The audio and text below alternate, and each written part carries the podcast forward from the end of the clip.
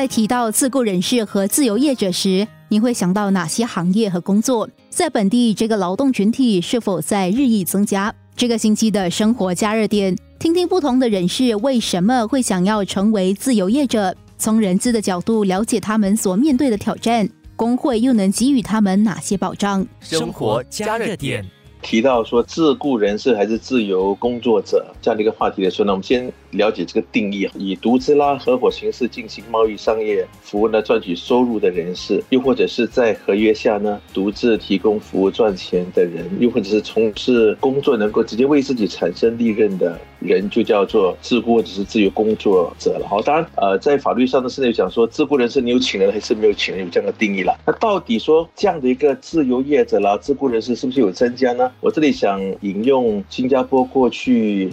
三四十年的数据来进一步说明好吗？八十年代最标准就八七年做例子好吗？那一年呢，新加坡的经济成长是八点六，有百分之十五点八的人士呢是属于自由工作者或自雇人士了。那九十年代呢，标准你要选了九五年，那年的经济呃成长是七点二了哦，自由工作者或者自雇人士呢是占百分之十一。那在二零一六年到二零二零年之间呢，从事自由工作者或、自雇人士呢其实只有百分之十四，当然呃。唯一个例外是二零一九年，呃，只有十三点五，就是二十二万人左右了哈。所以从这里数据可以看到呢，有一个很有趣的现象，就是呢，经济比较好的时候呢，其实从事自由业啦、自雇人士其实不是很多的，但经济不好时候呢，就会多一点点哈。为什么会这样呢？可能我们讲说经济好的时候呢，打工比较好嘛。那经济不好的时候呢，找不到理想的工作，又或者是工作很少呢，就选择了自由业或自雇的方式了。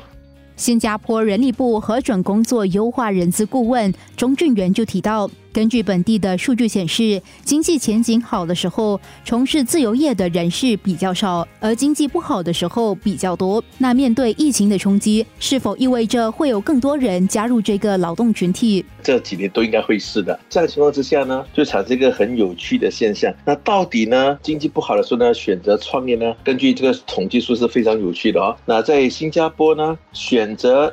自主进行自雇或自由人士呢，总共有将近二十二万人，其中呢不自主的可能就是被逼的呢，有百分之十四了，九万多个人。非常有趣的一个数字，就是讲说有些人呢进行自雇自愿，他是主动自己选择的。有些是被迫的，可能有些行业的人的确是比较容易进行自由工作或自雇的了哈。美国的自雇人士啦，自由工作者呢占人口的百分之二十八，总共有将近六千八百万多人了哈。巴西、墨西哥、希腊等百分之三十二左右，那新加坡是百分之十四，日本是百分之十。那我们看这些国家数据之后，就发现到可能进行农业啦、建筑啦、商务啦、教育啦，又或者是一些我们讲说咨询业的人，的确是比较容易进行这个。创业的那如果你的选择行业不是在里面，选择自由跟工作，恐怕难度就高了一点点了。或许大家会觉得，在经济不好的时候，更多人会因为被裁退、失去工作，才选择加入自由业者的行列。但也有不少人是为了能有不同的职业发展方向，而放弃原有的全职工作。我本身是 videographer。录像师啊，是做 video 的。二十多年前我就离开了电视台，一直做 freelance 啊，就是自由工作者。对我来讲，因为之前在电视台嘛，只是了解整个电视台的运作。我自己本身是很想去外面看看。那个时候是其他还有有线电视台嘛，很想看看其他的电视台他们的运作，他们的系统到底是怎么样的，尝试不同的领域啦。在电视台工作的时间是固定的嘛，那么我自己本身是希望能够有一些伸缩性啊，就是说看看自己。本身的就是喜欢的工作，可能接多一点点，比较有选择性来接工作。刚开始的时候是这样想啦，但是其实自由工作者其实开始的时候也不自由啊，你就是希望你的客源很多嘛。刚开始的时候是囫囵吞枣的，我有工作我就尽量做，其实也没有什么自由的。真正自由的是那个收入自由，你的收入可能很少，也可能很多。这个月或者是啊这两个月工作量多的话，那么收入就比较多。有有时候，就例如现在疫情的阶段，工作量是很少，你收入就少了。很多时候，尤其是刚开始工作的时候，你希望工作量多的话，你是尽量接的，所以变成是刚开始也没有那么自由，也没有那么多选择啊。除了在成为自由工作者后前后想象的落差外，文国表示也需要努力的自我调试。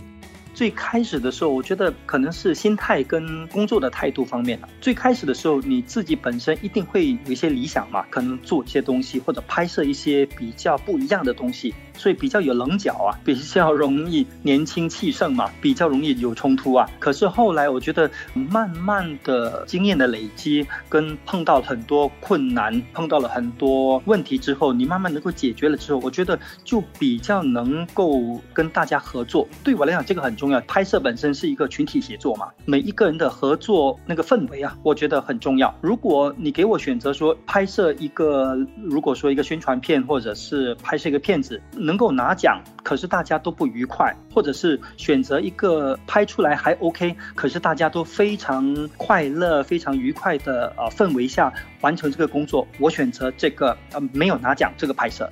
开始当然一一直想冲，一直想做，可是啊，慢慢的，我觉得心态上会能够跟大家比较好的相处啊，这个这个很重要。